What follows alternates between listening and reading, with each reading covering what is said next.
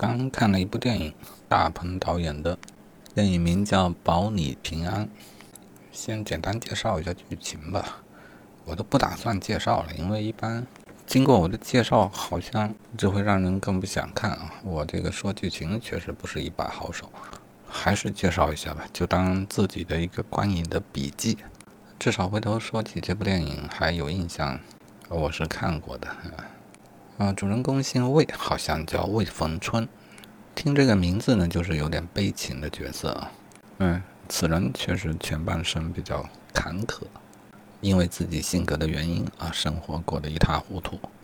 但他好像还是继续过得快意且潇洒，这就是他这么一个小人物的可贵的地方啊。他的工作呢是卖墓地的，其他工作也不好找。然后呢？结识了一个客户，客户魏对他的印象挺深，也挺好啊，是一个年轻的女孩子，然后裸捐了一百多万给一个福利院，完了呢就是来这边找一个墓地，魏呢就成了他的客户经理啊，他是魏的业务员，这块墓地是魏卖给他的，啊，后来出了啥事儿呢？网上发酵了一些信息啊，败坏了这个女孩子的名声。而这个女孩呢，偏又和啊，这也不是无意的，这是有意的，因为边上睡着一位男子，所以这位女子才选了这么个位置。而这个男孩呢，是这个女孩原来的男朋友啊。男孩的事电影里没有多交代，但男孩他姐呢，却是一个大老板，而且对这个墓地、墓地的土地使用权吧，还是啥的，有生杀予夺的权利啊。当他听说这个坏消息之后，呃，他就感到他受到了欺骗啊，他的弟弟也受到了欺骗，于是就要求这个女孩子的墓得搬走。魏呢觉得这个事情没有查清楚，而且他还是认可那个女孩的啊，平白的被人污名啊，死后还不得安宁，他是做做不出这样的事情啊。于是他就全篇从头到尾啊，他就用尽一切的手段去追查这个事情。不顾任何的压力和困难，啊，这就是他性格中比较轴的一个地方。最终呢，挽回了名誉，也挽回了一段爱情啊，让有情人终成眷属，双宿双飞。啊，故事就是这么个故事啊。我要像我这样讲故事，这个电影怕就没人看了。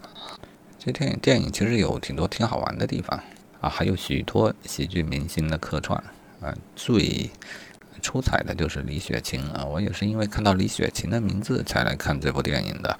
大鹏的电影我是看了好几部啊，但说实话呢，并不足够吸引我啊。李雪琴在里面太逗了，她的角色设定就很有意思啊。她演的是一个鬼屋里面扮鬼的一个角色，出场的造型就不一般啊，出场的动作也不一般，她是倒挂着出场的，还还打了阴森可怖的光线啊。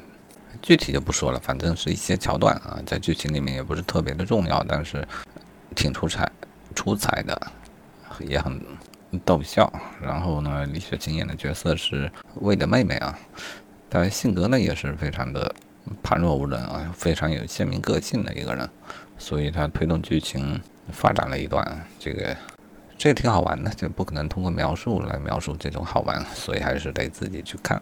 啊，再回到导演吧。大鹏啊，大鹏的电影我看过几部，现在总结起来呢，就是大鹏喜欢拍小人物啊。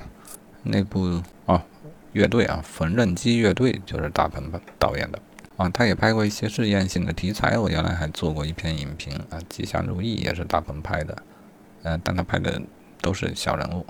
本剧中的小人物好像更小一点啊，不像缝纫机乐队里面的小人物，至少还有一技之长啊。这个魏逢春。哎，错是没什么长处，标准的小人物啊。即便到电影终了，他也其实也没干什么大事情。这种小人物的电影呢，我觉得他还是有他的价值啊。但但因为是小人物，可能没那么吸引人一些。嗯，大人物的电影我也看过许多啊，我也有许多感想，也得到许多结论。但是回头一看，好家伙，其实都大人物啊啊！比方说《至暗时刻》，丘吉尔啊，奥本海默的。奥本海默，那你看完，你当然也会有你自己的收获。但回头一看，哎，这收获好像用不到自己身上，因为我自己是一个小人物。所以现在我发现啊，小人物的电影呢有它的好处。如果看小人物的电影，你得到了一些收获，那这个收获很可能是可以用用在自己身上的。啊，回头说这部电影啊，魏逢春这个小人物呢，从来干从头到尾干的事儿也并不大啊，但是他还是真真实实的引引导我看完了整部电影，说明他有诱人之处，有引人之处。小人物平常的生活为什么能有吸引人的地方呢？就是因为他的轴，他的坚持，他所坚持的是一些很普遍的公益。啊，我们都有自己的价值观啊，坚持自己的价值观，口头上坚持不动摇，这并不困难。嗯，但是行动上奋不顾身、毫不犹豫地去践行它啊，这个才是难的地方。能够做到的啊，便是出色的人。这种人的比例并不会高，或许和所谓的大人物占全人类的比例是差不多的。第一个结论就是，小人物如果做到了这一点。至少他和大人物一样，也是稀缺的。稍微引申一下啊，我们可能很难以成为大人物，或者说这个概率相当低。但是如果我们想成为大人物一样稀缺的人类，你所要做的只不过是真正的坚持自我。只要做到了这一点，哪怕你成为不了大人物，你也可以对自己满意，对自己的一生满意。这个事情是听起来简单，做起来却又不简单的事情。嗯，毕生的践行自己的观念啊，这其实是知行合一的一种体现。何谓知行合一？如恶恶臭，如好好色，自然而然生发出来的行动啊，才能代表你是知行合一。每一个人呢，都有自己知行合一的方面。就比方我啊，抽烟喝酒的。这种事儿，那那真是做的义无反顾，这才是我真正的知行合一的点。至于我嘴上说的不能喝了、不能抽了，脑子里想的这些道理，它都不是我真正的认知。那我的这种知行合一又有什么价值，又有什么意义吗？显然是没有嘛。知行合一还有一个前提，就是你的这个知，它确实得是。让人信服的，让人敬仰的，让人打从内心一看便知这是对的，没跑了啊！比方一些高的道德标准啊，又比方说电影里面魏凤春所坚持的，他内心的那种感召，这些事呢，现在啊，到了我这个年龄已经有免疫力了。如果一个人光是口头上说出漂亮的大道理，这非但不会让我敬佩他啊，甚至反而我会轻视他。